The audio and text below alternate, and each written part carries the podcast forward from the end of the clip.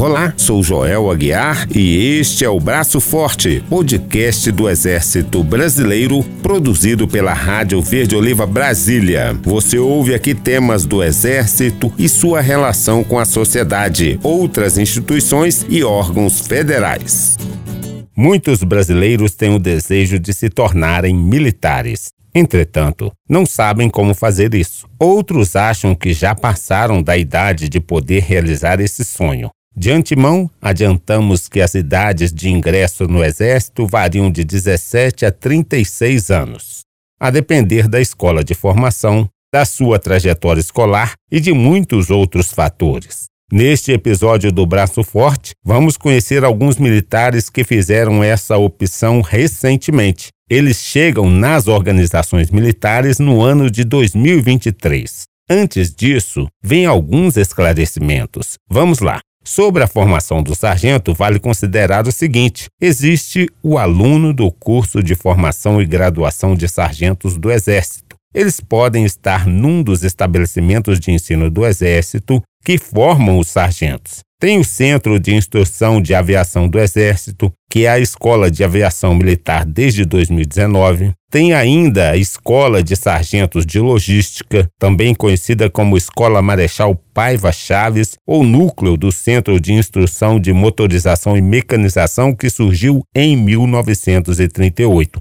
Nós conversamos com militares da Escola de Sargentos de Logística a aluna Rayane Ferreira dos Santos, que é natural do Rio de Janeiro e está formando-se na Escola de Sargentos de Logística, na QMS, ou seja, na qualificação militar do Serviço de Saúde. Conte para o nosso ouvinte um pouquinho da sua história, de como você teve contato com essa escolha por ser sargento de saúde do Exército Brasileiro. Eu já possuía alguns parentes e alguns amigos que gostavam muito da carreira militar, tinham a intenção de fazer e algumas amigas minhas passaram. E com isso abriu novas oportunidades para mim, para conhecer, para saber quais eram as opções, quais cursos tinham turmas voltadas para esse segmento e juntamente com os meus familiares que me deram esse incentivo, acabaram me dando a oportunidade de ingressar, de ter essa aptidão e essa querência por seguir a carreira militar. Qual foi seu maior desafio? A parte física a parte intelectual na preparação para essa escolha? O maior desafio é o primeiro ano, que é o período básico, que é aquele momento que você sai da sua zona de conforto junto com a sua família e você aprende a ser militar. Você aprende o período de abdicação, de ter que organizar o seu tempo para estudar, a sua parte física também, que você tem que se controlar, tem que treinar todos os dias. Então, geralmente é o período que a gente sofre assim uma dificuldade maior. Nesse esse processo, você falou do primeiro ano, né? Você fez na própria cidade do Rio de Janeiro. Como é que se dá a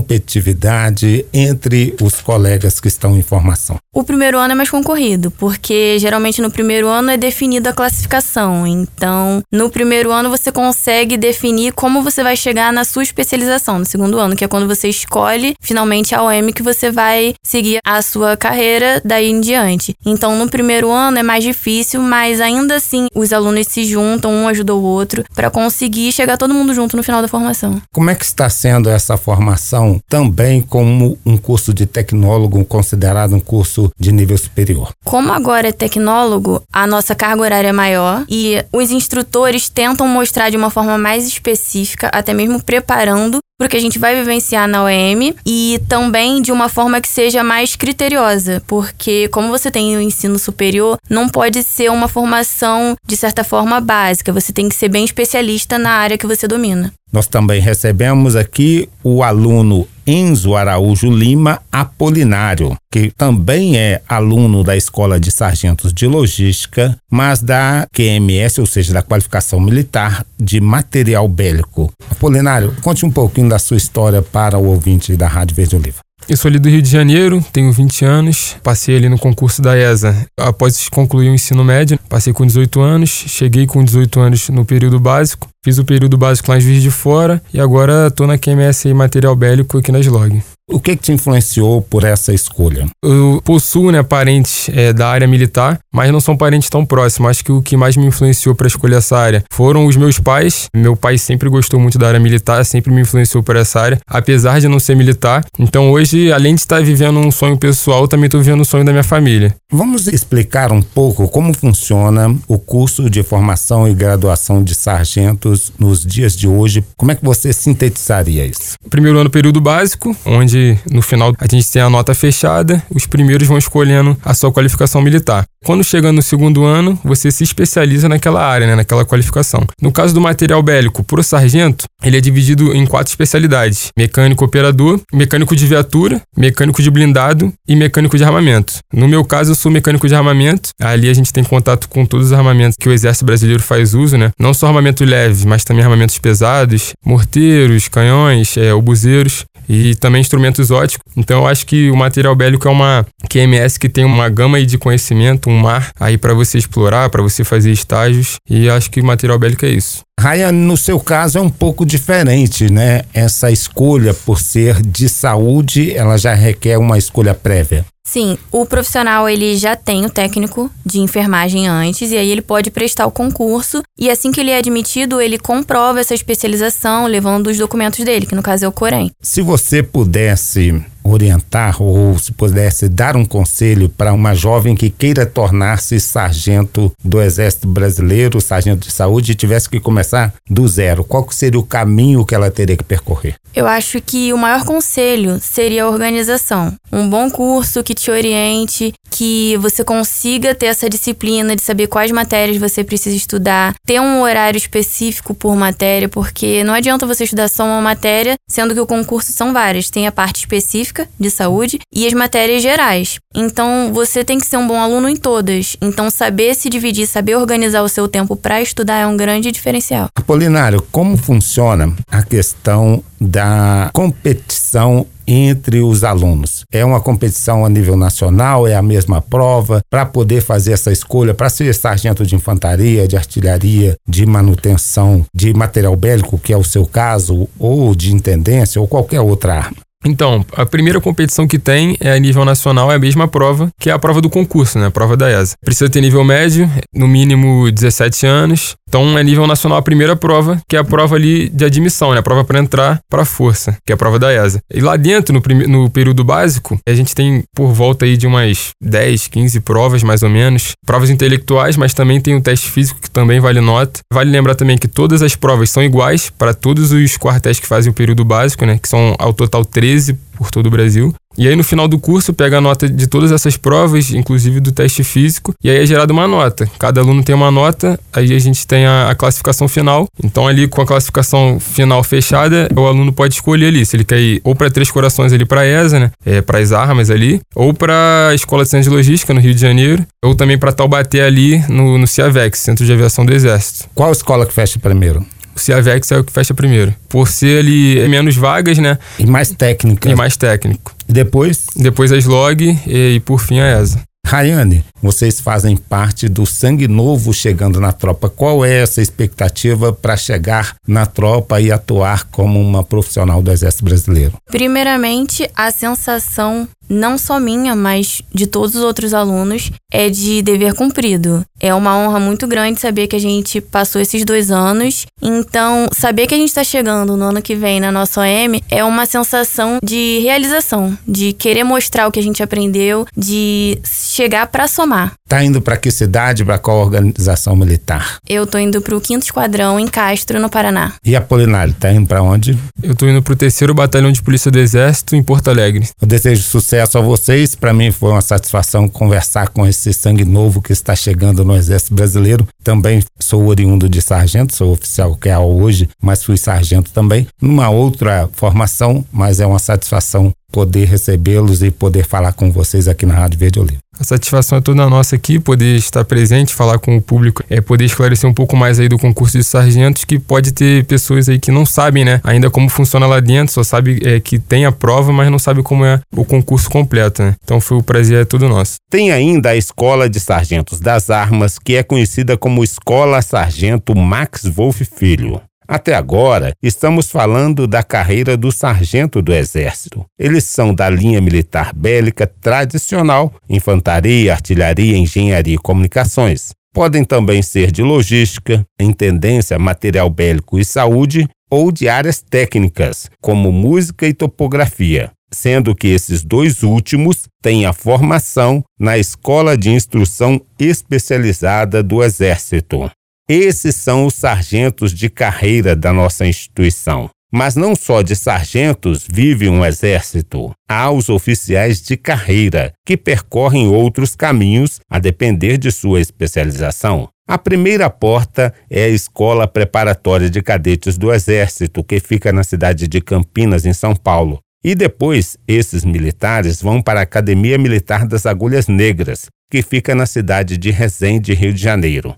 Esse é o caminho dos oficiais de carreira da linha bélica até a sua formação. Tiago Souza Bezerra, Cadete Bezerra, 23 anos. Eu sou do Tocantins. Eu nasci em Miracema, porém eu moro na capital, Palmas do Tocantins. A prova em si da, da SpaceX para poder entrar na, na academia não é tão divulgada assim. Tipo, existem poucos cadetes que são de Palmas. Além de mim, eu só conheço outro cadete do segundo ano. Eu pretendi terminar o ensino médio, realizar algumas provas militares e dentro dessas provas eu acabei fazendo a SpaceX. Eu acredito que um dos principais desafios foi o impacto inicial da mudança do mundo civil para o mundo militar. Procurar me acostumar com a rotina, com as responsabilidades, a distância da minha família e amigos e também a cobrança do mundo militar. Por outro lado, a formação possibilita a aproximação com pessoas de todo o país, a formação de grandes amizades e também o aperfeiçoamento técnico profissional. Conseguir se formar na mão é algo que muitos buscam, porém não é nada fácil, mas é completamente possível com foco e dedicação. A expectativa é de continuar o curso e me formar absorvendo os últimos conhecimentos que serão aplicados após o término da minha formação. O último ano da academia é o ano para consolidar e aplicar conhecimentos. Muitas etapas já foram concluídas e devem ser lapidadas para que o futuro aspirante obtenha êxito nas suas funções no corpo de tropa. Por outro lado, há ainda o Instituto Militar de Engenharia, Casa de Formação dos Oficiais do Quadro de Engenheiros Militares. Meu nome é Talita Lima Araújo, meu nome de guerra é Talita, eu tenho 23 anos e sou natural de Fortaleza, Ceará. Minha engenharia é de fortificação e construção. Bom, aos 12 anos, quando eu ouvi falar da Academia Militar das Agulhas Negras, eu passei a sonhar com a carreira militar. A afinidade com as matérias de exatas e os bons resultados em Olimpíadas me encaminharam para conhecer o IME, ainda no ensino fundamental. A possibilidade de fazer uma faculdade que me promovesse independência, estabilidade e oportunidades na carreira profissional fizeram eu escolher o IME. Assim, eu passei o ensino médio todo me preparando para este concurso, visto que até então a SpaceX não abria vagas para o segmento feminino. Em 2016, a PrEP abriu as vagas, mas então o sonho de vir para o IME já estava em construção, e foi isso que eu fiz. No ano seguinte veio a aprovação. Bom, apesar de já ter estudado em um colégio de caráter militar, entrar no exército foi sinônimo de uma completa mudança de rotina e postura. A adaptação sem dúvida não foi fácil, não por aplicar atributos militares, porque disciplina, resiliência e persistência também são valorizados na esfera civil, mas porque eu senti que eu estava construindo a profissional competente que eu espero ser no futuro. A parte acadêmica sempre me manteve à altura da dificuldade que é entrar no IME. Todo semestre tinha um novo desafio a superar, principalmente no básico, o terror dos cinco anos de graduação. A parte interessante é me ver usando no curso profissional as ferramentas que eu aprendi no básico, com facilidade. Só então eu consigo visualizar o próprio crescimento acadêmico. Os momentos mais desafiadores foram os que mais me trouxeram crescimento profissional. Dois deles me marcaram nesses cinco anos. O semestre especial, que me proporcionou estagiar numa obra de verdade, me deu o desafio de ser engenheira e a oportunidade de crescer tecnicamente como uma. E o período de adaptação da turma 26 me deu o desafio de introduzir novos alunos na vida militar e me mostrou capaz de lidar com as responsabilidades inerentes a ser um oficial do Exército Brasileiro. Bom, um misto de emoções com certeza, mas o sentimento de dever cumprido em uma etapa da vida, que já foi um grande desafio, é o mais forte. Bom, eu vou para o primeiro batalhão de engenharia de construção em Caicó, Rio Grande do Norte. A ideia de trabalhar com grandes obras rodoviárias, as quais não apenas adestram a tropa, mas também retornam um benefício e infraestrutura para a sociedade, me fazem enxergar a mão amiga do Exército Brasileiro nos trabalhos técnicos de engenharia que eu vou desempenhar no ano que vem e me mantém motivada para começar essa nova etapa.